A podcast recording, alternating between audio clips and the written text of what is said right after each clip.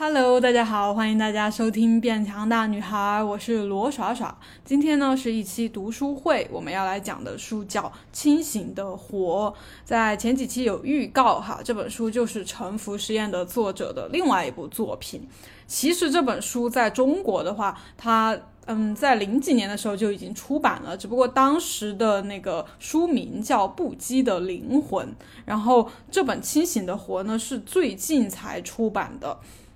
呃，就是说他把书名也改了，然后翻译的人应该也不一样了吧？就是重新出版了一次，可能是因为哈，我猜想应该是他的《沉浮实验》那本书，嗯，在这几年比较火，所以又去把他之前那本书重新出版了。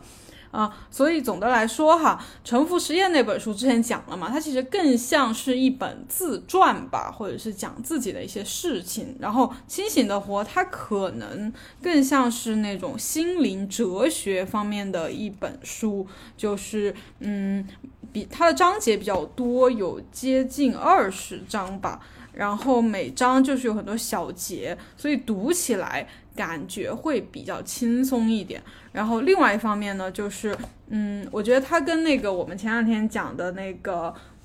嗯《新世界》那本书嘛，就是有点像。其实他们讲的都是沉浮啊、开悟啊，然后内心的另外一个声音啊、小我这种东西。我觉得它比《新世界》会更加的。嗯，讲的更接地气一点，更更他更多的举了日常生活中的一些例子来帮助我们，嗯，更好的理解这个概念吧。所以，呃，如果你都没有读过的话，我建议可以先读《清醒的活》。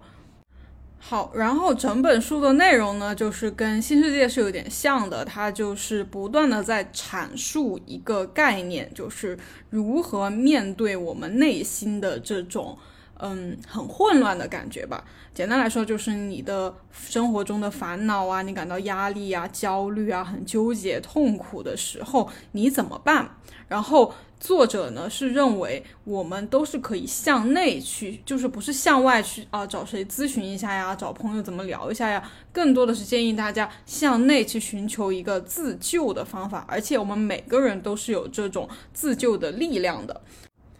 然后到底要怎么去进行自救呢？简单的概括一下整本书呢，它就是说，我们首先呢要做的就是倾听头脑中的声音，就是你要去能够分辨出那个声音，能够知道有就是什么时候是他在讲话，他在说话，而并不是事实，就是你要能分辨，这个是跟新世界讲的是一样的，是吧？然后呢，你就能逐渐找到一种内在的力量。就是说，如果你不能分辨它的话，哈，我们就会在日常生活中总是处在一种无意识的状态里面，你就会一下子高兴，一下子非常痛苦，然后并且找不到任何的方法去排解这种痛苦，或者是很难很难才能走出来。但是，一旦你能分辨它的话，分辨你内心的一些东西的话，你就能够知道怎么去利用它。也就是说，当你在内心遇到一些冲突的时候吧，首先你会比较能够接受。就是你不会去抵抗或者是逃避，然后另外，嗯，就是内心的力量，其实是当下的力量，你比较能够从过去啊，就是对过去的悔恨呀，或者是对未来的焦虑当中，嗯，就是抬起头，能够沉浸在当下，享受当下，然后就就很多问题其实都能解决，然后具体哈。我们接下来就是要具体的呃深入到这本书里面去，把一些细节分享出来聊一聊哈。OK，首先第一章哈，第一章其实又是把我们脑海里的这个声音给大家讲了一下，就是新世界里面称为小我的这个东西，我们的思想、我们的情绪就是小我，大家还记得吧？然后很多时候我们就把这个声音当做了我们自己。就是啊，我好胖啊，我好丑啊，他可能不喜欢我吧，我好失败呀，我一定一定要达到，一定要，比如说要去哪个城市，要有一个什么工作，要买一个房子，要买一个车子，就是这些声音，只是那个声音它的一些想法，并不代表真正的你，并不代表你就是这样，或者是你必须要这样，你一定要知道这个是那个声音在说话，而不代表你，就是这个其实听上去。我不知道大家听上去什么感觉哈。我最开始听到的时候，我会觉得有一点点嗯奇怪，就是。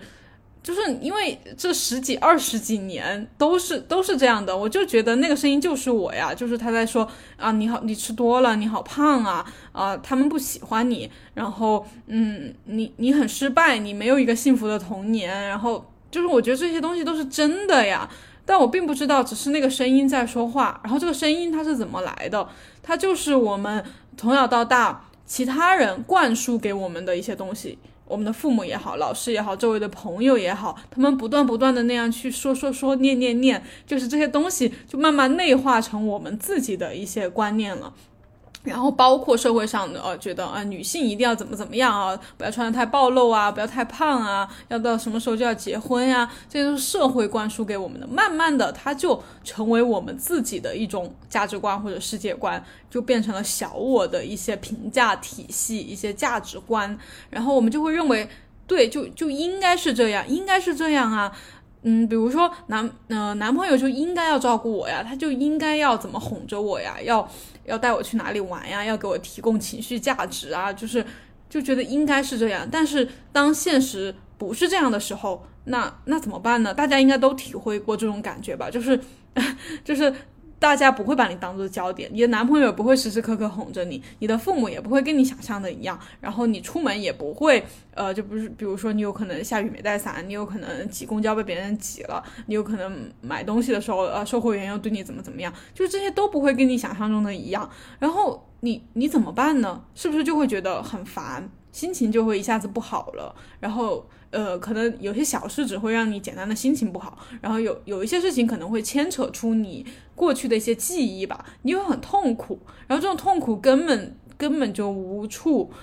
无处发泄，无处释放，你你内心就会非常的难受，就这就是我过去二十几年经常呃经常有的一种感觉吧，就只能自己去排解，然后然后呢，我觉得我以前有个习惯吧，就是觉得。一定要把一个事情给想清楚、想明白、弄明白。就是我会想，那个人为什么要这样对我？这个事情为什么会是这样？我就因为我脑袋，我觉得我的脑袋非常的活跃，就是个小窝，它非常的活跃，就是我的内心活动非常的多。如果有跟我一样是这种敏感一点、高敏感人群的话，就也能体会到，就是我我们会想很多东西。呃，当然一方面挺好的，就是我们可能会。比较，嗯嗯，怎么说呢？就是可能是群体里面的开心果话比较多的那种人，或者是朋友的知心大姐，很能够开导他们，很能够给他们讲一些有趣的事情，或者是我们也有一些写作的天赋、创作的天赋。但是很另外一方面，这些都是我们能够带给这个世界的嘛。但是这个东西能够带给我们的，其实很多时候是痛苦和纠结，和根本走不出来。我们可以去开导别人，但是我们很难开导我们自己，就是这种感觉。好，然后这本书，呃，作者呢，他就想说，呃，内心的这种喋喋不休是徒劳的，也没有必要执着于把一切弄清楚。问题真正的根源并不是生活本身，而是思想给生活造成的混乱。那那我自己现在的一个改变和之前的改变就是有什么改变哈？就是之前是那个样子嘛，就是想比较多，想觉得要把这个一切问题都要想清楚，问题到底在于哪里，我要怎么去改变我自己，或者是我怎么看待这个问题，我会想很多。然后现在我就会觉得，嗯，当发生了，就是最特别是最近哈，我就拿最近的一些事情举例吧，就是发生了一些事情的时候。嗯，让我有点不开心。比如说，呃，我我的伴侣没有像我想的那样去做一些事情，说一些话，他当下就会给我很不好的一种体验嘛，我就会，比如说心情就会不好。然后以前我就会 一直想啊，他是不是不爱我呀？他怎么会这样呢？他根本不在乎我的感受啊！这个这要不就就算了吧，就是这段关系已经没救了。就是 我会一直一直这样去想，或者我会继续想，那我。应该接下来怎么办呢？是不是就是有一我是有一点点讨好型人格的，就是以前会觉得我是不是要去做一些其他的事情让他开心，然后他才会对我像我想的那样对待我，就是一系列的呃心理活动很多。然后现在呢，我嗯，当面对这个问题的时候哈，我就会就比如说他说了一句我觉得不开心的话，我当下肯定会不开心，但是呢，我会。呃，我就不会再去分析啊，想那么多，或者我要怎么办呢？我就会直面当下的这股情绪，就是哦，原来他这样说话我会不开心。然后另另外呢，接着我会想，他这样说话其实就是表达他当下的一种心情，或者是他就是无意间这样说的。我觉得他并不是说要针对我，要故意要刺激我，或者是怎么怎么的，只是说刚好，嗯。我对他对于他这种表达，我是不太能接受的。然后，但是我仔细想想呢，其实也没有太大的问题。如果，嗯，你总觉得别人要像你喜欢的那种方式那样去说话，你才会开心的话，那你其实就是给你的生活设置了很多的屏障。这个是这本书后面会具体讲的哈，我这里简单讲一讲，讲一点点，就是，呃，你觉得，呃，你觉得别人一定要按照你喜欢的方式那样说话哈？很多人都会有这这样一种预设嘛，就觉得别人一定要怎么客气的对待我呀，要比较委婉的这样跟我说话呀，或者我呃给了他什么东西，他要对我表示感谢呀。如果他没有这样做的话，那我就是不能接受的。那你就是给生活设置了一道障碍，就是你必须得让一切都按照你这一条规矩这样发生。一旦没有这样发生，比如说。呃，他某个人没有想这样说话，你就有可能会疏远他，或者在内心记恨他、怨恨他。呃，嗯，或者是男这个人是你的男朋友伴侣，你有可能会考虑跟他分开，就是或者是跟他吵架，就是就是破坏你们这段关系。然后，因为你必须保证那个人要按照你喜欢的这个方式跟你讲话，或者是对待你，然后你就可能换一个人吧。啊，换一个人，大家也知道，就是。其实这种方式是不太可行的，就是你就不断的换，不断的换，这个人不行，又换下一个人，这个人不行，又换下一个人，或者是当别人这样对待你之后，你在你就在角落里面独自伤心，就是你就不敢再走出去和别人交流，你可能觉得我我不要再这样跟他讲话了，我不要再跟他去做这件事情了，然后你的这个能活动的范围，你生活的这个范围就会越来越小，因为你不能再去做那些事情了，因为你做那些事情就会发生让你不希望的后果。然后你一辈子就只能局限在这样一个圈圈里面，你不能走出去，因为走出去，你知道你就会遭遇你不想遭遇的事情。然后，但是其实这个圈子就会越缩越小，越缩越小，你整个人就会越来越封闭，越来越痛苦。所以就是，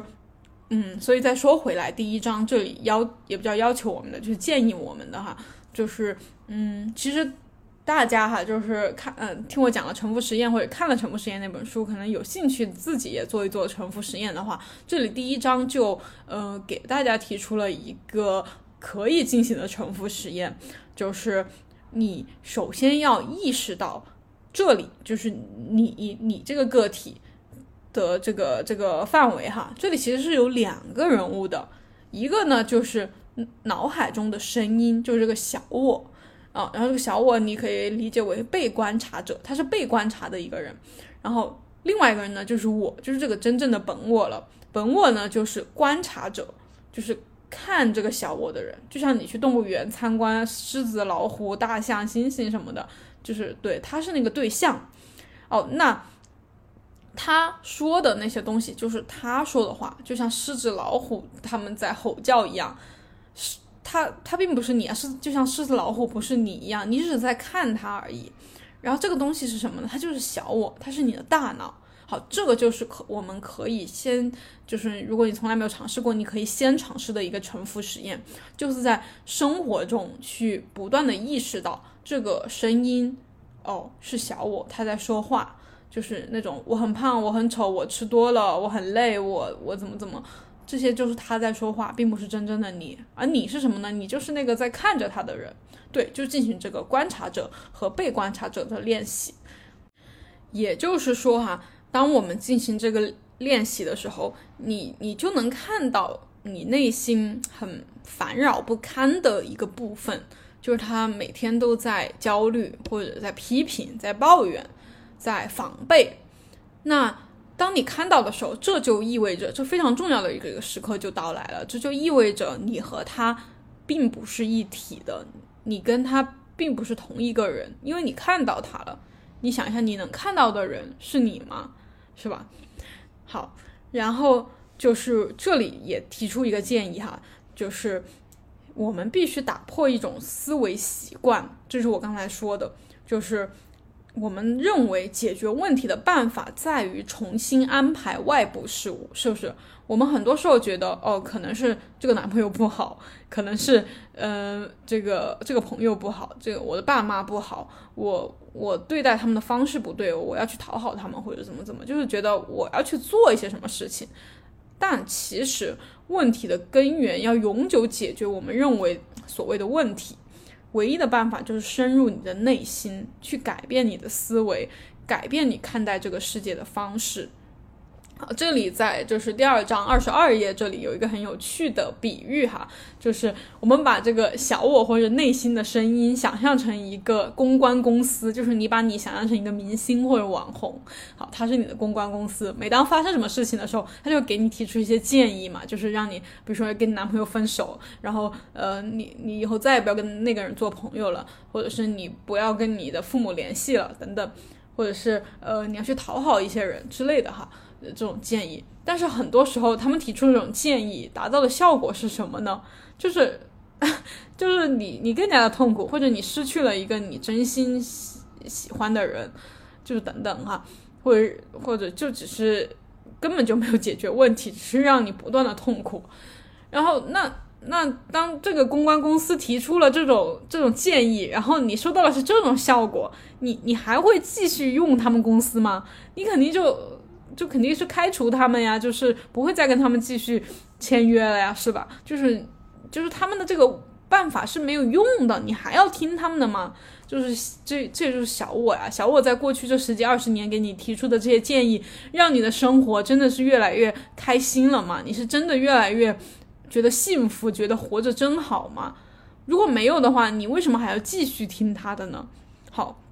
所以这里就是沉浮实验的第二个我们可以做的实验，就是我们可以试着观察这个这个人这个小我，你可以把他当做室友或者你你看的一个人，就是呃其实理解为室友还挺好的，就是他跟你同一个身体嘛哈，然后你看看他在各种情况下说的话，他每当发生一件事情的时候，他他怎么想的，他说的一些什么。然后通过嗯累积足够的这种观察的时间，然后你其实就能获得解决内心问题、心灵问题的一个基础。就是这个，就是大家可能最开始会觉得挺奇怪的吧，或者或者不知道这个有什么用，就觉得。我我就是观察它有什么用，但是我作为一个就是实践过的人哈，我可以告诉大家，就是真的很有用。因为我在最开始也是一种怀疑的态度，我说这干嘛呀？这个观察能有啥用？但但真的就有用，就跟 健身里面的拉伸呀，或者是呃对拉伸呃做一些灵活稳定性的训练，就是我们可能很多健身的人就觉得要使劲撸铁嘛啊加重量啊，但其实。就会觉得这个拉伸呀什么的这些没什么没什么很大的用吧哈，然后但其实啊，对他做一次两次肯定是没有很大的用的，但是累积足够长的时间，就像我最近就是拉伸还是比较比较多多比较多嘛，我就能明显感觉到我在训练中的状态变好了，我在。呃，训练结束之后，我的恢复更加的快了。那这个这个练习哈，这个沉浮实验也是一样的。你不断的去观察这个小我，不断的累积这个这个时间，你你你自然而然，你在某一个时间点，可能一个月、两个月，可能更更长时间，这个要看你每一次练习的时候有没有足够的到位哈。你就突然有天你会觉得，哦，就是有那种啊哈那种时刻，就是灵光一闪那种时刻，真的。真的，嗯，对，我觉得大家对这个感兴趣的话，就是就其他的不用想太多，也不用觉得要看很多很多的书，你就先不断的做这个练习，而且它其实非常非常简单，而且它其实很接近于冥想的一种状态了。就是大家大家没有做过冥想，但是应该都听说过，无数的人说过，特别是很多呃那种很厉害，就是在社会中达到一个嗯很厉害的地位的那些人哈，他们都是在做冥想的，而且都觉得冥想很好。所以嗯，不管你有没有尝试过，就是既然大家都说好的是一件事情，为什么我们不去试试呢？是吧？可以试试。好，OK，接下来哈，接下来有一个很有趣的一个点，就是讲做梦的，就是大家会不会觉得嗯，反正我觉得哈，就是在做一些梦的时候，你会觉得很真，而且你完全的会沉浸其中，而且你没办法做决定，就是你没办法决定你要不要走那条路，或者要不要和那个人去哪里哪里。不知道大家有没有这种感觉，就是你无法掌控你自己，很奇怪，就是你无法决定。然后这种这种感觉哈，其实有时候很像我们在现实生活中，就是。你你明明可以不那样去想这件事情，明明可以不那样做那件事情，不不说那句话，但是你还是那样去做了，你没办法自己做决定，这就是一种，嗯，好像你其实是清醒的，但是你像在做梦做做梦一样。其实梦梦境和现实其实啊，这个要讲又讲很长了。反正就是梦境和现实其实很像的，就我们有时候是清，感觉是在现实中是清醒的，但是其实。并没有完全掌控你自己，就是你没办法决定你自己，那就是因为你的大脑其实还是处在一种无意识的状态，就是处在一种被被别人支配的状态，像在做梦一样。但是我觉得我们，嗯，就是一定要。就是你清醒的时候，一定要保持一种清醒的状态，就像这个这本书的那个题目“清醒的活”。就你活着的时候，你你睁开眼睛的时候，你就要保持一种清醒的状态。你要知道你在做什么，你为什么这样做，嗯，以及你这样想是是不是真的，还是是小我在捣乱。就是你不要迷失在你的这个思维里面。对，就是要保持清醒。那怎么保持清醒？就我刚才说的那个练习，就是可以是一个很基础、很基础，而且就是哪怕那些那些什么大师啊，那些很厉害的人、开悟的人，他们也是每天都要做的，就是不断的去辨别你内心的这个声音。OK，然后接着还有一个建议哈，这个也是我自己做了一个手机屏保的一句话，就是永远不要关闭自己，或者是永远要。保持开放，什么意思哈？就是，嗯，呃，当就是我刚才举过例子的哈，就是如果有人说了你不喜欢的话，你就决定不再不再喜欢他了，不再爱他了啊。如果就是你本来对你的工作是充满热情的，你喜欢你这个工作，但是如果有人批评了你，质疑了你，你就想辞职不做了，不干了。就是每当遇到这种你不希望发生的事情，你就。关闭了你自己，你说我我退出，我我不要这一切了，我也不不要这个人了，我 我要远离这些东西。就是我刚才说的，你不断的在这里关闭，那里也关闭，你整个世界就会越来越小。你你拒，每当你拒绝一个你嗯觉得不太嗯不太喜欢的东西，你也就拒绝了他可能会让你喜欢的那一面。你就不断的拒绝了很多的热情也好，爱也好，开心也好，哈，就是不断的在拒绝，然后你的生活就会越来越失去这些东西，就是会越来越感受到热情和爱的感觉。这也是我我不知道大家的这个生活的一个目的，或者是觉得活着是为了什么，哈。反正我觉得活着就是为了开心，为了不断的感受喜悦和爱、热情，对这个世界充满热情，感受美，就是我觉得就是感感受要好，就是这是我活着的目的。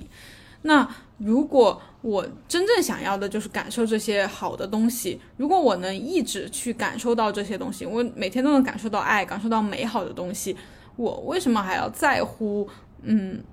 那个人或者在乎那件事情呢？我只要不断的去敞开自己，去感受爱就好了。我不用纠结那个人要不要按照我想的那样去表现，或者怎么，我要提很多的要求，我要有多少钱，我要长长得多美，我身材要多好，我才能爱自己，我才能喜欢自己，我才能开心。我不要给自己设这些限制啊！我就单纯的，我就去感受开心，感受爱就好了。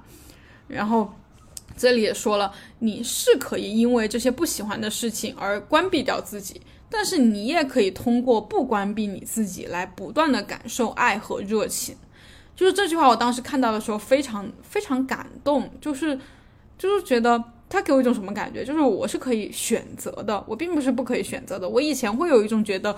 我的生活没办法选择，我的我的长相、我的出身我没办法选择，我的性格我没办法选择，我能遇到的人我没办法选择，别人怎么对待我没办法选择，所以我我非常的绝望，我非常的不开心，我非常的痛苦，我非常的想要封闭我自己，我不爱这个世界，我也不喜欢这个世界，我也不想活着，对。但是我现在一下子觉得，原来这一切我都是可以选择的，我可以对此负责的。就是不是不是我不可以，我没有选择权，而是我放弃了选择的选选择的这个权利。那怎么才能不不关闭掉自己呢？就是你不要去定义喜欢和不喜欢，不要。这也是沉浮实验给我们的一个呃，就是沉浮实验他说的他自己要去做的是一件事情嘛，就是他在那一章这书开头的一个部分，他就说他决定接下来不会因为个人的好恶来。决定做还是不做，就是向生活完全的臣服。对这个不关闭自己也是臣服的一个方式。对，那除了就是说观察自己、倾听内心的声音之外，我们接下来可以做的一步就是不要关闭你自己，不要去因为个人好恶来决定要不要做某一件事情，不要去定义喜欢还是不喜欢。嗯，为什么为什么要这样哈？就是我也可以分享一点我的嗯经历。就是我我刚开始看到的时候，我也不是完全的相信作者说的哈。就是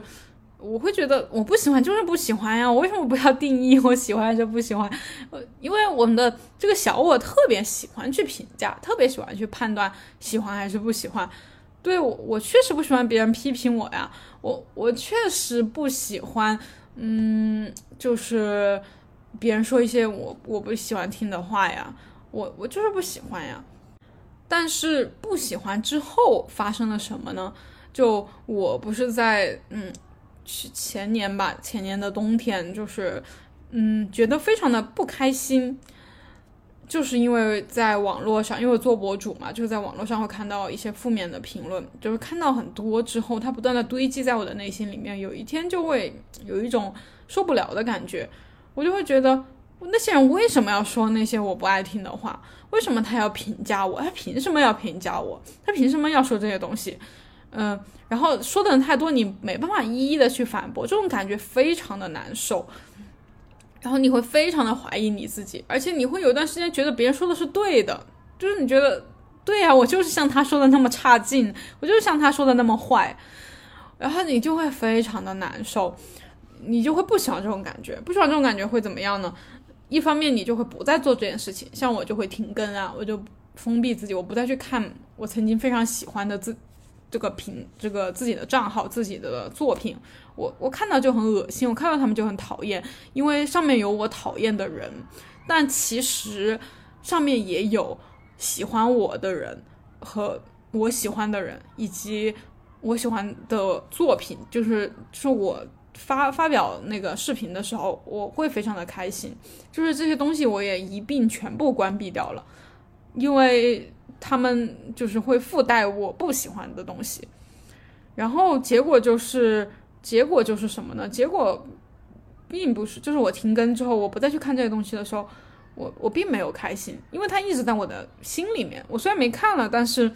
它一直停在我的心里面。我知道有那些人的存在，我知道他们说了那样的话，我一直在想要去化解，但是化解不了，因为你不可能，你不可能会。喜欢别人说的那些难听的话，你也不可能说，呃，对，就是真正想明白那些人为什么这样去说，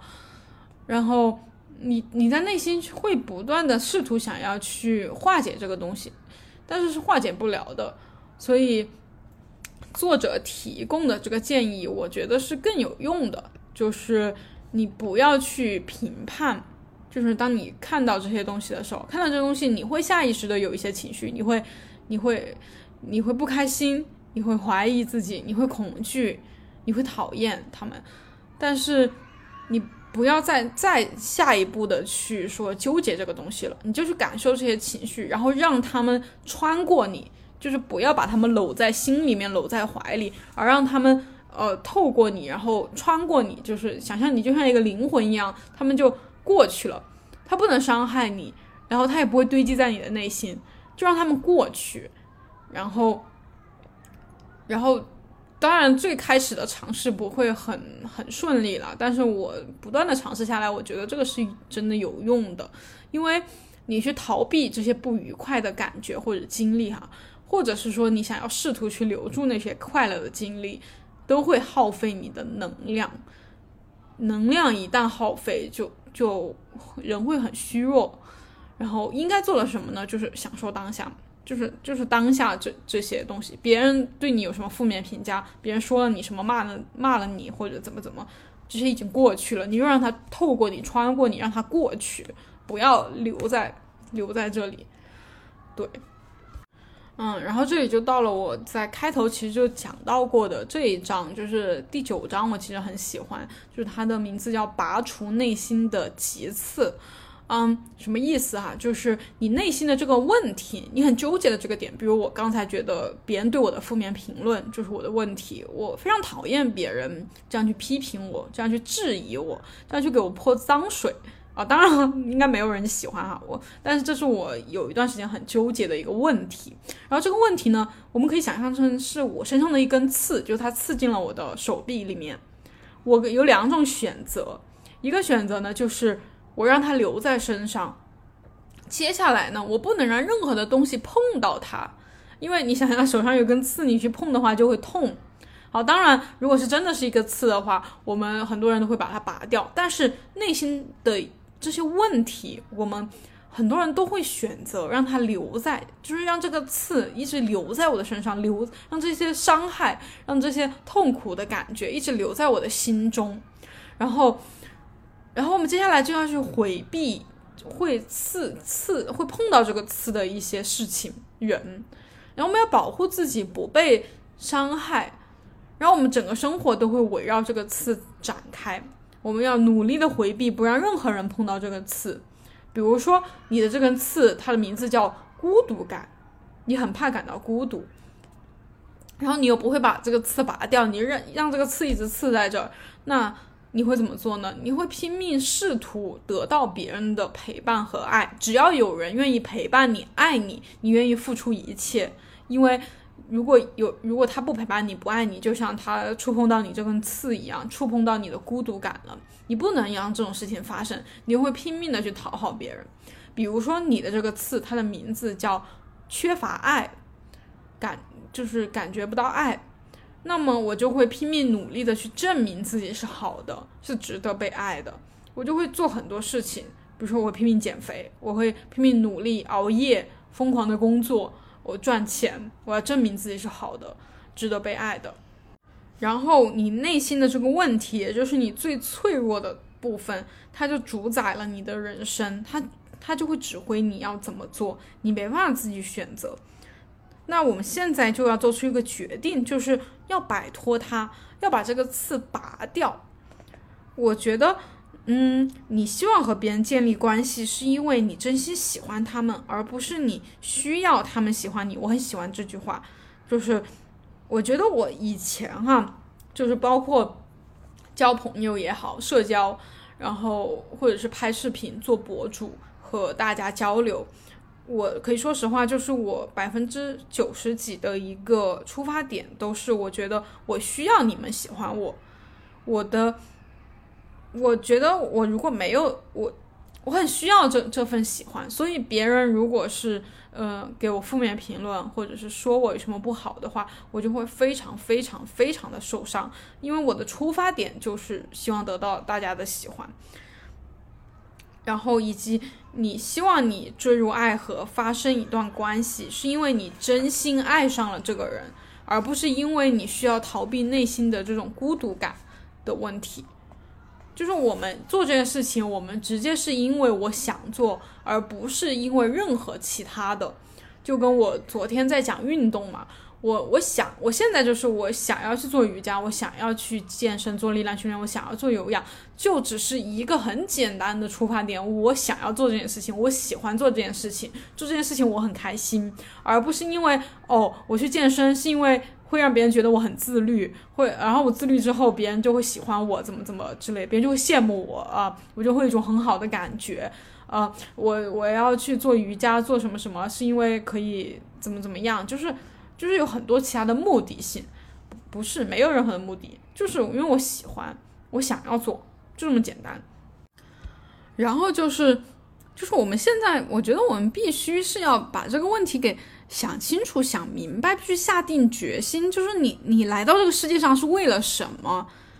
你，你是就是为了不断的去纠结这些问题吗？就是随便随便的活着就差不多就行了，然后随波逐流，就是别人干什么我也干什么，然后别人要求我干什么我就干什么，别人希望我干嘛我就干嘛，达到别人的要求，满足别人，让别人开心，然后。然后让别人喜欢我，然后就达到我自己开心的目的，就是一切都关注于外在。你你你要这样吗？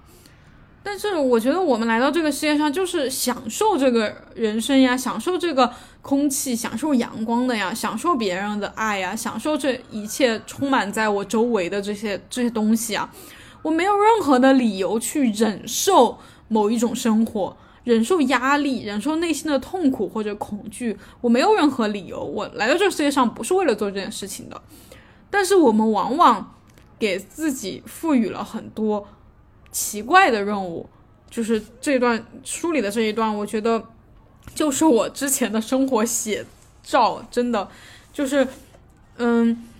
就是我们之前很喜欢对大脑说的就是什么哈？我希望每个人都喜欢我，我不希望任何人说我的坏话。我希望我说的每句话和我做的每一件事情都能被所有人接受和喜欢。我不希望任何人伤害我，我不希望发生任何我不喜欢的事情，而且我希望我喜欢的每一件事情都发生。然后我们就说，哦，大脑想办法实现我刚才说的所有的愿望，即使你不得不为此日夜的烦恼和思考。然后你的大脑接收到这个任务之后，就是说，行，我会为此不停的努力，就是。就是我，我没有看到作者写这段话的时候，我真的没有意识到我以前这么的荒唐。我以前就是这么想的，我以前的内心就是这么想的。就是你能想象吗？就是你的大脑必须努力的让你说的每一句话都用正确的方式表达出来，就是别人每个人每一个人都能理解你说的是什么意思，并且接受你说的话，而且而且。别人也要以你喜欢，每一个人都要以你喜欢的方式来对待你，然后就是你要，就是你要保证没有人会做出任何伤害你的事情，然后就是不会，你不会遭遇任何你不想要的事物，你要得到你想要的一切，然后大脑就是试图在给你各种建议，就是你要这样做，你要那样做，你要这样做，你要那样做，这也就是为什么我们会有那么多的想法，我们的大脑为什么会。有那么多的话要说，就是因为你在一开始就交给他了这样一个巨大的、艰巨的、奇怪的任务，所以他就会不断的建议你啊，你要这样做，你要那样做，你要这样做，你要那样做，对。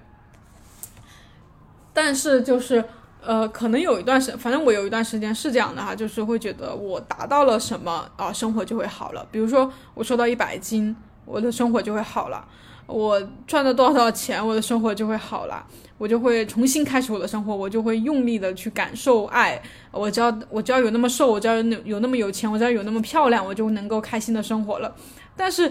大家应该有过这种感受，就是你达到了那个目标之后，新的问题又会出现，就你永远永远不会达到你以为的以为的那种快乐的生活，哪怕你已经拥有很多东西了。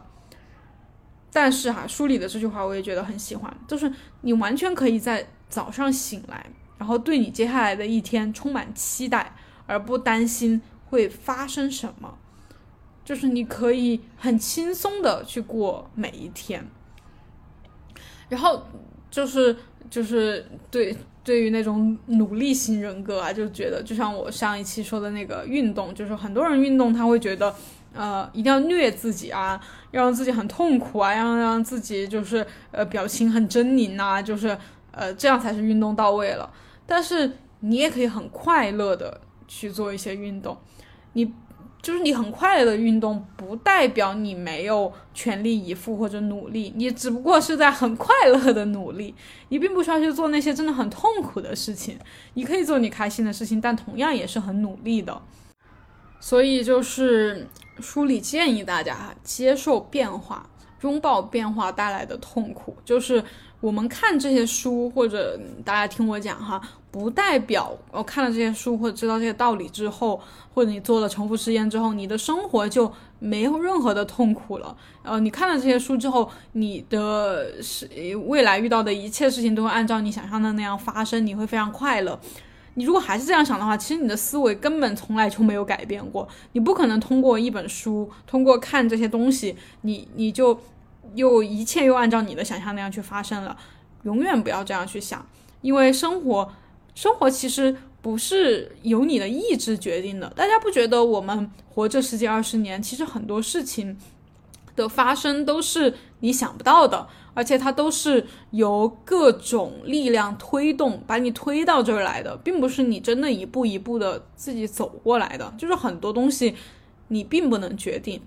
而且生活就是变化的，所有的计划就计划赶不上变化，所有的计划它都是变，它都是在变的，因为你永远不知道未来的事情，你永远无法预计。你不是神，你不是上帝，你怎么预计？所以我们要活在当下，就是说你。不要去过多的预设、假设未来的事情，去接受一切的变化，就是哦，这个跟我想象的不一样，很正常，就是就是这样的一个心态，以及呃，有一些变化跟你想象的不一样，你肯定心里会有一点咯噔，有一点不舒服的感觉，或者是甚至更难受的感觉，这些都非常正常。看了。就是看了这些书，或者你达到开悟的感觉，或者你怎么进行沉浮实验，不代表你你的生活永远都没有痛苦了。真的，没有痛苦就不会有开心和快乐。就是你想要感受快乐、感受热情、感受爱。它的背面就是痛苦、失望和怎么怎么，就是这些感觉，生活里面还是会有的，永远都会有的。那只是我们是在不断的敞开自己去感受爱的那个部分，而不要不断的去纠结痛苦或者是回避痛苦的那个部分。就是痛苦来了，呃，伤心来了，失望来了，我们就让它穿过自己，穿过你的身体，把自己想象成一个灵魂，一切的东西都伤害不了你，你只是。在它在它从你的躯体里面经过的时候，你轻微的感受到了它，哦，这是痛苦，然后就让它过去，就让它过去，不要去想啊，去思考，去纠结，去怎么怎么，就是你对它有任何的呃想法或者怎么怎么的话，你就会留住它。对，就像我那个，我觉得我在。之前很长一段时间，一个让我痛苦的点就是社交媒体上这些评价，或者是我的这个账号它的数据的升降，它的升和降其实都会让我痛苦。对，因为升了之后，我就会害怕它降下来，它降了，我当然就很不开心。对，然后我就会，嗯，怎么说呢？我会很害怕打开这个软件，然后我会每一次发视频，我会非常紧张。因为我内心一直在致力于回避这种痛苦，我很担忧别人给我各种评价，包括到现在，就到现在这一刻，我对这件事情也不是说完完全全的放松和接纳的，只是说比之前的接纳程度更高一点了。我还在这件事情上继续努力，因为我觉得这个是呃目前来说对我最大的一个障碍哈。嗯，但是我尽量做的就是我不去回避它，我直面它，以及我之后可能会慢慢开始更新。那我开始更新，也就是如果我真的开始更新的话，就代表着我在这件事情上，我觉得我是已经敞开了。就是当我再看到别人说我说我不好、质疑我的时候，或者我的数据有上升、下降的时候。我让他直接从我这里通过，我我不阻拦他，我不回避他，我不纠结他，我不去证明自己，去解释自己，对，嗯，然后，所以我们要做的就是不断的让自己放松吧。其实放松这个感觉哈，就是我在做瑜伽的时候，我最开 我为什么讨厌不就不要讨厌，就是之前我不喜欢做瑜伽，我是觉得瑜伽里面经常会让人放松嘛。然后我也不知道什么是放松，而且我之前尝试冥想，我也不知道在干嘛，就是不断的让我放松，因为我不会放松，我不知道什么是放松。然后我们现在要做的就是不断的去学会放松。你现在不会没有任何关系，你就不断的去做就行了，做一遍、十遍、一百遍、一千遍、一万遍，就是你会慢慢接近那种感觉，就是这种放松。的感觉，就是会让你不断的向你的边界去靠近，然后某一天你在毫不经意间就会进入一种无限的感觉，就是因为没有任何东西会刺激到你了，或者是触碰到你的界限了，你的边界感了。就是所有的一切都可以通过你，你就是一种无边无际、无限的感觉。好，然后我们在这本书的最后哈，就是他会说到，嗯，最高级的灵性之路就是生活本身，就是我们并不需要去呃去到国外，去到什么很自由的地方，去到寺庙里面，去到深深山里面。就像之前我可能还挺想去那种寺庙修行的感觉，但是其实。我们现在的生活本身就是很，就是最厉害的一种修行之路了。然后我们在这这个修行之路上，唯一的选择就是到底是要快乐还是不快乐。这个很简单，所有人都会说我要快乐。但是接下来你要做的就是认真的选择快乐，而不是说遇到任何事情我就关闭自己了，我就我就不干了，我就算了，我就我就在那儿痛苦。我就选择枯萎，选择躺平。如果有人或者事情在接下来的生活中给你造成了困扰，让你不开心了，不要放在心上，继续去保持开放，让它通过你，这是你唯一要做的事情。然后，另外哈，就是这个灵性修炼哈，是什么个意思？就是灵性啊、修行啊这种，就是作者说你应该把灵性修炼看作。学习在没有压力、问题、恐惧或者各种闹剧的情况下生活的一个过程，就是我们，所以就是，所以接下来就是很，就是有很多事情可以去做，以及没有很大的一个限制，你并不一定要非要去到哪，你就在你现在的一个生活当中就开始可以进行你的修炼了，你就尽量的去放松、开心的这样去生活。就就要做这样一件事情，然后我现在在做的也是这样一件事情，然后我觉得感觉是很好很好的，嗯，然后最后一章哈，最后说的就是中道的奥秘，就是我们经常看的《道德经》阴阳平衡，对，就是任何任何的极端都是不可取的，我们要在生活中去保持动态的平衡，就像呃说简单一点，就是每天的吃。就是可能大家觉得要吃的健康一点哈，要吃不要吃的太撑，但其实偶尔吃撑一点，吃一些垃圾食品没有任何的问题。就是你如果硬要把你的生活就保持在哦，我要吃健康干净的碳水、蛋白质、脂肪，我要吃不要吃太多，我不要吃外面的一些垃圾食品，那你你又把你的生活给。固定在一个圈圈里面了，你的范围又很窄了。当你拒绝掉一件一些事情的时候，你一定就拒绝掉了一些快乐和开心。我们要不断的去敞开自己，哪怕我我不是除了这个饮食就是睡眠嘛。我前 前几期分享啊，早睡早起比较好，但是其实偶尔晚睡一点，嗯，比如说有时候晚上会吃多一点，然后我晚上就没办法很早的入睡，那我也觉得也没有什么。然后就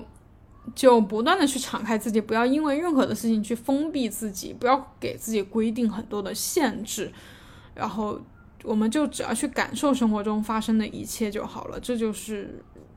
在生活中保持清醒的一种状态。一旦你陷入哦，我觉得生活一定要怎么怎么怎么样的时候，你就陷入了头脑给你制造的混乱了。永远不要这样。OK。这就是这本书吧，我简单的一些分享，更多的还是希望大家去阅读这整本书吧。那，嗯，今天的读书会就先到这儿了哈。大家如果有什么感兴趣的东西，希望我讲的话，也可以给我发邮件，非常欢迎。那我们下期再见，拜拜。